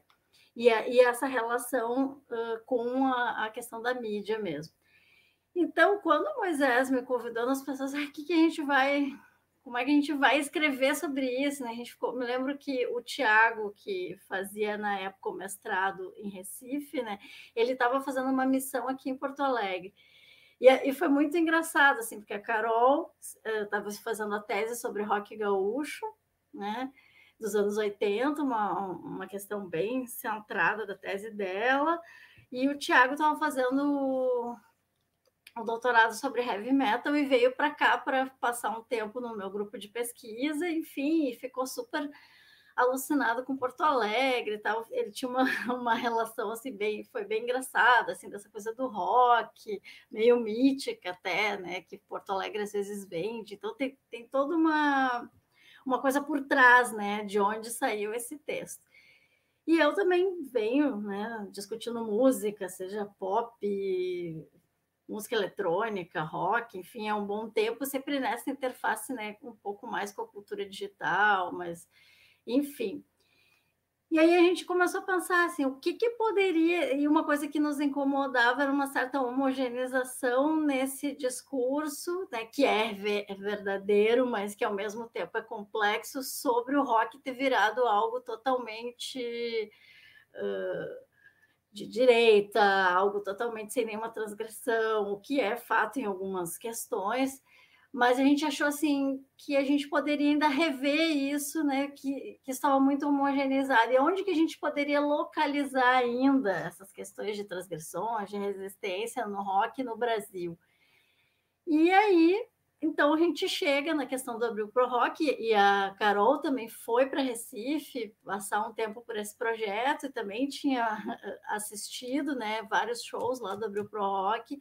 E a gente foi mapeando isso, assim, então mapeando como aquele festival no Nordeste do Brasil, com uma mudança, diríamos assim, de, de, de tensionamentos, os artistas que tocaram, então como esses dois é, os dois dias lá do festival, então trouxeram todo uma, um aparato em torno disso, né? Dessa discussão do posicionamento desse festival contra né, o Bolsonaro, enfim, uma série de, de, de performances, né? E aí junta a minha a minha predileção por estudar performance, né, que é algo que eu venho investigando bastante, com as bandas de metal que se apresentaram, que tem muito a ver com, com o trabalho do, do Thiago, que estudou os, os reacts do, do, do, heavy metal, né? esses, esses vídeos de react, a crítica em torno do heavy metal. E, e a Carol, né, sempre trabalhando a questão do rock e tal. Então, acho que a gente conseguiu uh, pensar uma coisa que, que tinha relação entre nós três né, e trazer isso, assim, entender essa questão mais periférica, até como fazendo link né, com a questão da Mariana. Então é um pouco isso, assim, aí é nosso ponto central, um pouco essa questão das mediações, como essas mediações, né, da sonoridade, da performance corporal, até da questão das marcas, como tudo, né, as marcas locais da cachaça.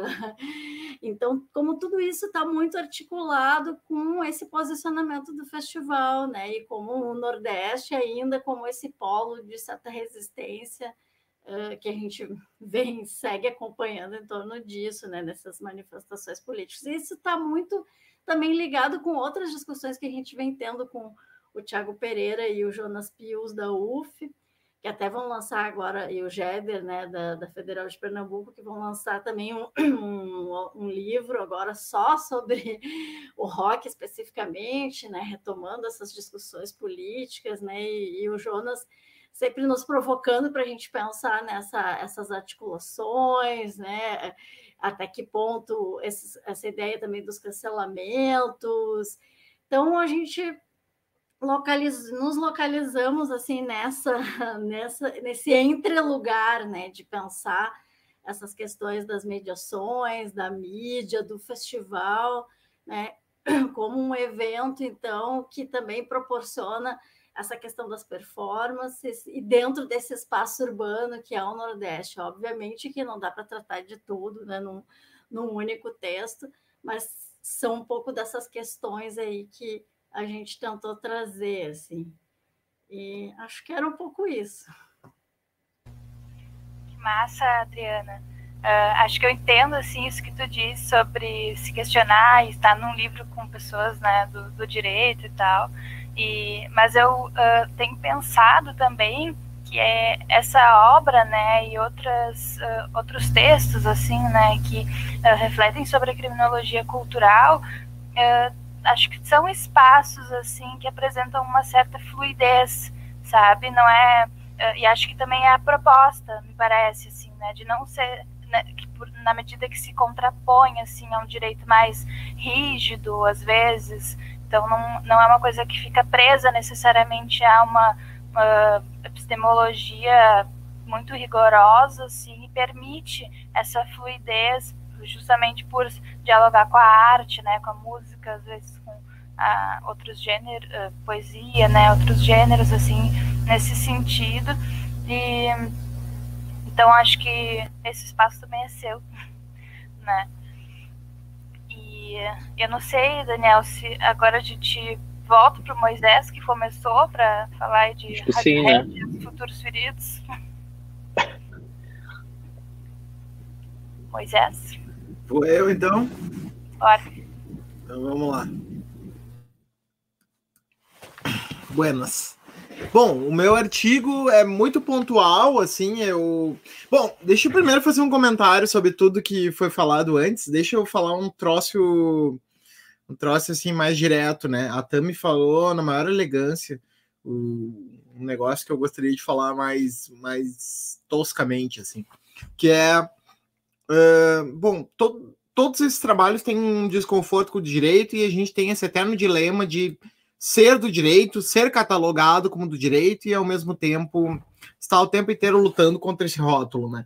Então, se tu entrar lá no site da, da Tirão Lobranche, uh, vai aparecer o nosso, nosso livro lá classificado como livro jurídico. Né? Aparece lá, eu já fiz o teste e tal.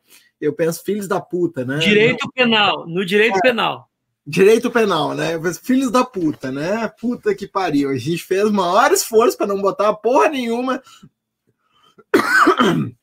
Pessoal da editora, se está assistindo aqui, por favor, né? Não tomem isso de forma pessoal. É Com é, esse comentário uma... agora, tu parou de vender, né? Não, é só, é, só, é só, uma figura retórica, é só uma figura retórica que eu tô fazendo aqui, né? Então, eu pensei, ó, filho da puta, né? Pô, a gente fez um puta esforço, não botou criminologia, não botou direito penal, não botou merda nenhuma no título, para parecer que é um troço, assim, realmente que quer atingir um público geral e tal. E aí a gente inevitavelmente cai de novo, né, na pasta do direito e tal. Então tem esse desconforto aí, a gente vive eternamente com esse dilema. Recebi, recebi uma mensagem da Aline, nossa editora tá te mandando um abraço, macho. É, um beijo para a Aline e eu adorei a edição, tá, Aline? Foi ótima e eu vou fazer muito esforço para vender esse livro e tal, trabalhar pela editora. Pensa na gente como aquele cara que complica as coisas para dar certo no final, né? então, assim, Não, a gente não curte muito ser, ser, colocado na pasta do direito, até da criminologia, assim, rola. No meu caso, pelo menos, né? Eu confesso que eu. A questão da criminologia cultural foi. Ah, que legal! Ah, com esse referencial eu posso falar das coisas que eu gosto, né? E tipo assim, ah, eu vou botar, tipo como foi no primeiro no primeiro livro assim, coloquei, ah, quem quiser pular essa parte aqui do, do artigo pode pular e tal, das, das, das, questões epistemológicas, metodológicas e tal, porque isso aqui é para quem se interessa por essas discussões acadêmicas e tal. Na verdade, o bom vem depois, tá? Então a gente fica nesse lugar aí meio, meio desconfortável, né, em relação ao direito. Mas tudo bem, a gente pertence, não adianta ficar lutando contra isso infinitamente e tal, e vamos embora. O, em relação ao, ao meu texto especificamente, né, tem a ver com a minha pesquisa que eu venho fazendo, né, e, enfim, investigação de vida, né, que é em relação a futuros e imaginários futuristas. E aí, ele, de certa maneira, é uma continuação do primeiro, no sentido de que o primeiro vai, uh, né, faz toda uma, uma espécie de uma genealogia do rock, né, que passa por Beatles, Stones, Pink Floyd, Sex Pistols, uh, Nirvana, e aí termina no Radiohead, né? E, e aí, então, no segundo, eu me proponho continuar essa história, né? Então, eu faço ali uma discussão no início sobre uh, Radiohead versus Oasis, a treta britânica, né? E faço ali uma, uma um apanhado em torno disso, uh, de talvez como Oasis representava um certo fechamento do futuro, né? Uh, pensando na tese do Mark Fisher, de que uh, o grande problema do realismo capitalista é a naturalização do capitalismo como único imaginário possível, quer dizer, é mais fácil imaginar o fim do mundo que imaginar o fim do capitalismo, né? Aquela frase do Jameson que o Fisher transforma em lema, né? Então a gente tem que fabricar outros imaginários, né, alternativos ao capitalismo, e de certa maneira o Oasis não contribui para isso, embora seja uma banda que eu goste, não contribui para isso, porque ele está preso naquilo que o Fischer chama da retromania, né? Que é aquela coisa de que de uma volta nostálgica para o passado numa versão descafeinada, né? Digamos assim. O, o ex então funciona como uma certa reprise de um mundo que não existe mais. Né? Quer dizer, ah, aquele mundo dos Beatles era muito legal, da transgressão, da contracultura. Ele não existe mais, mas eu vou agir como se ele existisse e todo mundo vai fingir que ele está acontecendo, né? Então, de certa maneira, vou, vou meio por aí. E por que que entra esse lance do Oasis? Porque o Oasis criticou o Radiohead como uma banda essencialmente intelectualizada e que perdia tempo discutindo coisas que não tinha nada a ver e que tinha que voltar. Toca creepy aí, não enche o saco e tal, mais ou menos era esse o argumento, né? E enfim, eu tento entender então essa fase final da obra do Radiohead, né, que é uma coisa bem enigmática mesmo, assim, são discos bem difíceis, né, King of Limbs, o a Moon Shaped Pool, né, e aí eu tento traçar uma, uma certa leitura.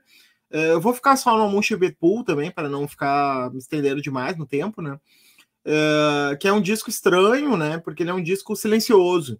Uh, muita gente fala que coloca para escutar o Radiohead e termina o disco e é como se né, tivesse passado sem perceber aquilo que escutou. Né? E, e para mim isso foi o que mais chamou atenção, assim, porque o Radiohead já mostrou que sabe fazer rock tradicional e, só, e tal, é só pegar Creep, Just, né, essas músicas e tal. O Johnny Greenwood é um cara que toca guitarra como poucos no rock, tem um estilo próprio, fundou um estilo próprio, tem muitos imitadores, inclusive, né? E, e aí, bom, por que, que a banda optou, né, sabendo fazer barulho, por que, que a banda optou pelo silêncio? Né? Por que, que tem esse certo esse certo diminuendo na música do Radiohead, né? E aí eu tentei recuperar então a ideia de que uh, o Radiohead está muito conectado com a catástrofe ecológica, né?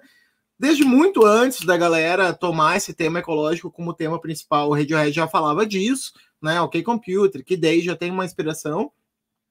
E o Radiohead, ao mesmo tempo, sempre foi uma banda que imaginou futuros, né? Então, o OK Computer é, é aquela urbe né, gélida, né, das relações gélidas, maquínicas entre os humanos, né? O que é o um mundo pós-humano, né? É o um mundo das máquinas conversando entre si, né? Então é um, é um disco extremamente frio, né? O que daí é Amnesic, né? São discos que passa uma sensação assim de que, cara, não tem coração, não tem sangue, não tem nada. E é isso mesmo, eu acho, que a banda tenta, tenta retratar, né? Então, uma banda que está sempre projetando futuros. E qual é o nosso futuro, né? O nosso futuro é a ruína, né? É basicamente isso, né? Então, assim, nosso futuro é o fato de que a gente já descobriu que o, o que a gente concebe como progresso é basicamente a causa de todos os problemas que a gente está vivendo, né? Quer dizer, o hiperconsumo, a hiperprodução, todos esses elementos, né, que constituem o que a gente significa como progresso, são elementos que uh, nos conduziram exatamente à catástrofe ecológica que a gente deve viver, né? Já está começando a viver, mas deve viver nos próximos anos com as mudanças uh, de temperatura, né, e os efeitos que isso vai produzir uh, de uma maneira sistêmica, né. Então, de certa maneira, o nosso futuro é uma descida, né? O nosso futuro não é uma subida, nosso futuro é uma descida, né? Nós vamos para baixo e não mais para cima, né? A gente vai aprender agora não mais a, a subir em direção ao céu, mas a descer e olhar para baixo, né? A olhar para os nossos pés, né? Nós vamos ter, nós vamos ter, como dizia o Nietzsche, né? Nós vamos ter ter Deus, deuses que dançam, né? Porque é nos pés que vai estar tá a nossa potência aí, nós vamos ter que aterrar, né? Como diz o Bruno Latour. E, e, eu acho que o Radiohead, ele, de certa maneira, faz um pouco isso, assim, nesse exercício de uma música que confronta aquilo que é a tradição essencial do rock, que é o ruído, né? Quer dizer, ele sai do ruído, né? A gente vive numa sociedade do ruído, né? Esse, essa, essa essa, esse barulho 24 por 7 que a gente vive, né, de plataformas e né, uh, o tempo inteiro esse troço batendo, e ele vai para um lance do silêncio, né, de um som minimalista. É, é um disco, só para completar, né, é um disco que o Greenwood uh, adquire o protagonismo, protagonismo, né, o Greenwood é o guitarrista, o Johnny Greenwood, e ele é um cara que dialogou muito com os minimalistas, né, o pessoal da música minimalista, tal, tal Steve Reich e outros, e ele então vai fazer um som extremamente minimalista. Tem várias músicas do disco que tu pensa assim, cara, esse era o momento da explosão do solo, e aí entra um violino bem baixinho e tu tem que prestar atenção, né, para para entender que aquilo era o momento daquela explosão de ruído do rock, né? Então o que, que é isso para mim, né? É uma música de descida, é uma música e uma música que como a descida requer a tua atenção, né? Então também é uma música que invoca a, aquilo que a Isabel Stengers e a Anna Tsing né, chamam da, das artes da atenção, né? Que são essa, é, essa necessidade de, numa sociedade que a atenção é muito fluida, muito é, assim. É, imediatamente a gente está o tempo inteiro né, desligando das coisas, né? As pessoas têm que ficar lutando, né? A, a Tami brincou no início, né? Que a, que a rede está tomada pelos influencers, né? O que, que é o um influencer se não essa figura que fica aqui ah, fazendo palhaçada e, e, e piruetas para atrair, atrair a atenção das pessoas, porque as pessoas dispersam a cada instante, né? Então eu acho que o Radiohead, de certa maneira, faz um desafio assim para nossa atenção, né? Essa nossa atenção dispersiva, essa nossa atenção uh, extremamente, né? É, enfim. Um, dispersiva, acho que é a melhor palavra mesmo, uh, ela, ela é testada né, por esse tipo de sonoridade. Então, essa que é a, a tese do, do meu texto e tal.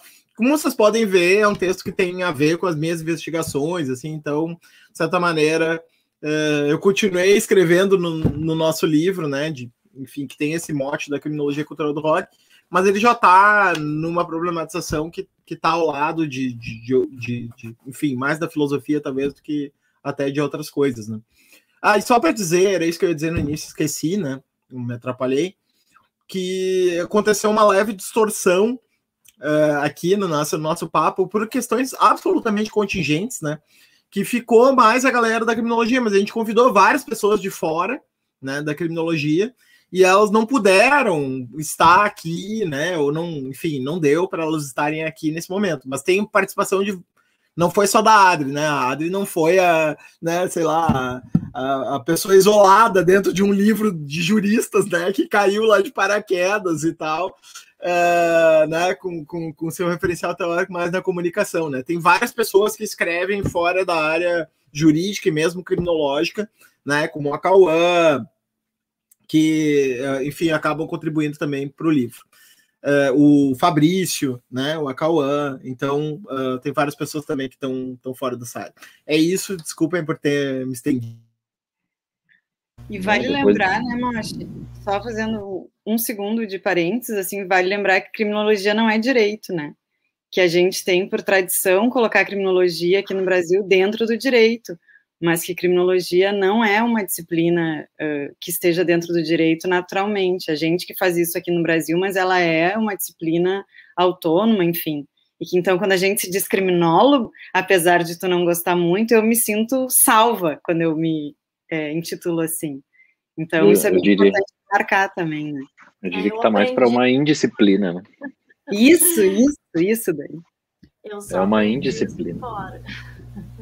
É, bom, depois desse, dessa fala super motivadora e otimista do Moisés, é, eu queria. É, eu tô lendo umas coisas que o Moisés tinha me, me passado ano passado, aí, mas eu meio que já desisti, assim, porque. Meu Deus do céu. Uh, não, tô brincando. Pior que tem umas leituras bem, bem interessantes mesmo. Apesar do, desse tom, digamos, pouco apocalíptico, né? Uh, de qualquer forma, uh, eu acho que o, os dois livros, né, e não falando só desse, acabam justamente abrindo essas possibilidades, né, de discussão. Acho que isso é muito próprio mesmo da, da criminologia e das suas diversas vertentes, né? Ainda mais se nós não formos pensar a criminologia como as pessoas que não estão habituadas com essa ideia, né, com essa temática ou com essa disciplina, enfim, pensam que, a criminologia é só para ficar tentando entender quem é que pratica crime, quais são as características dessa pessoa, como se faz para aprender mais, para aprender menos, enfim.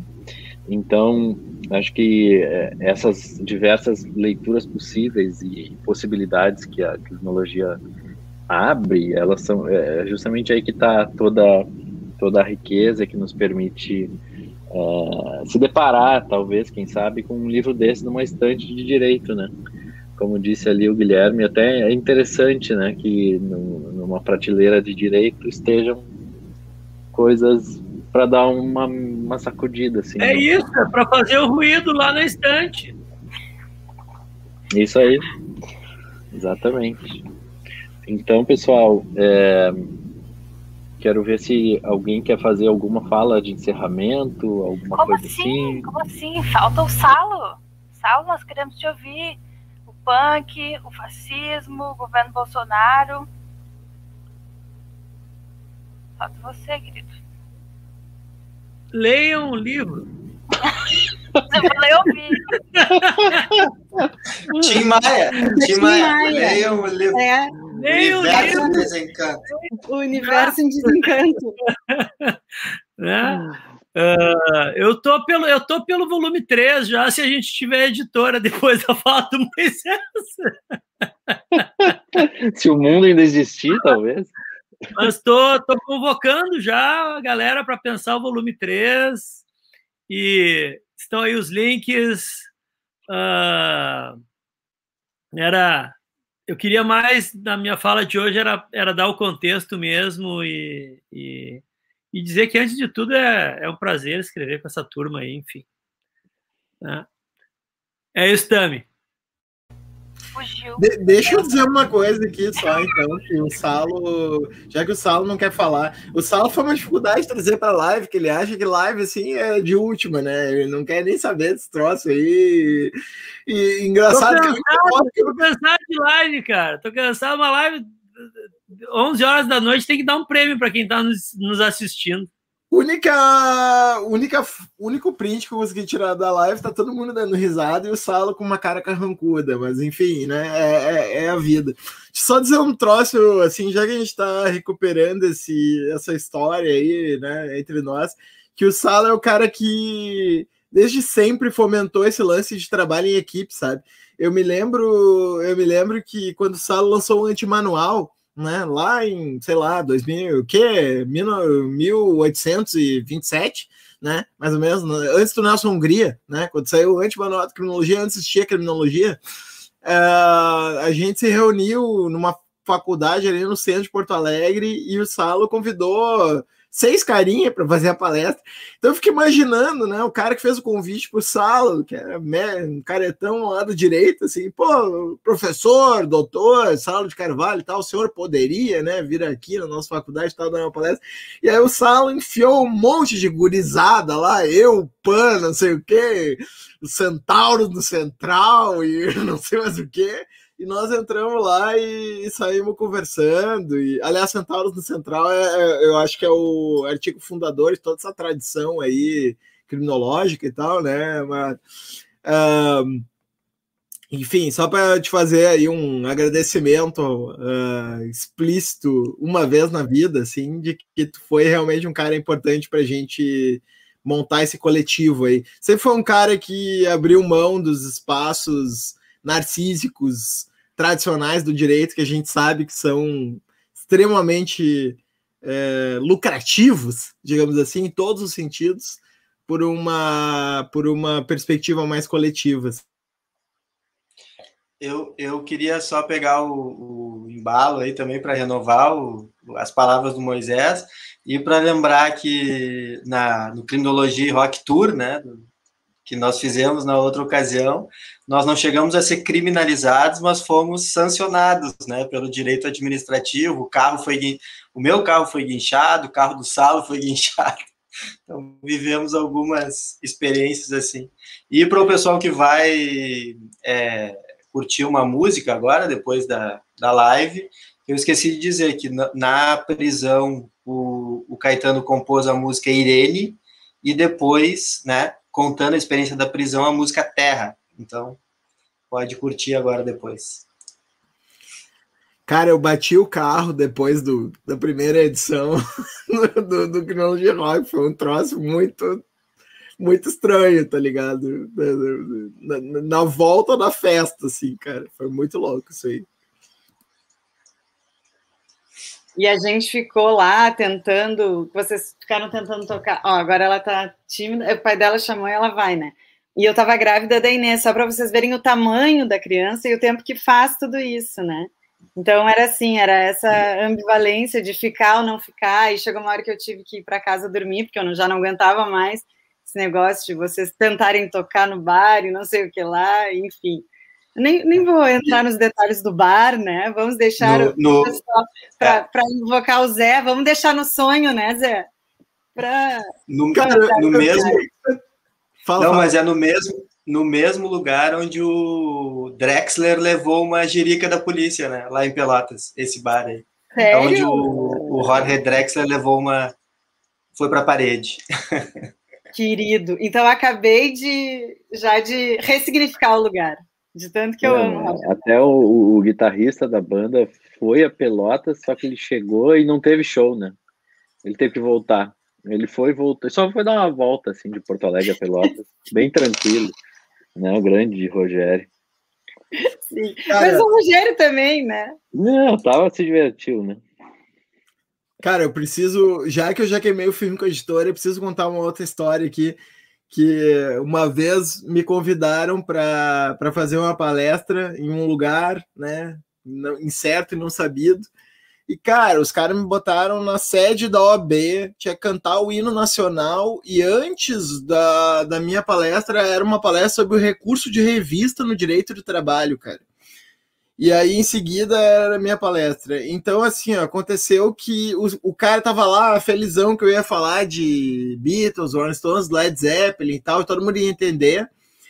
E aí eu resolvi falar só das putaria do Iggy Pop, do David Bowie, não sei o quê.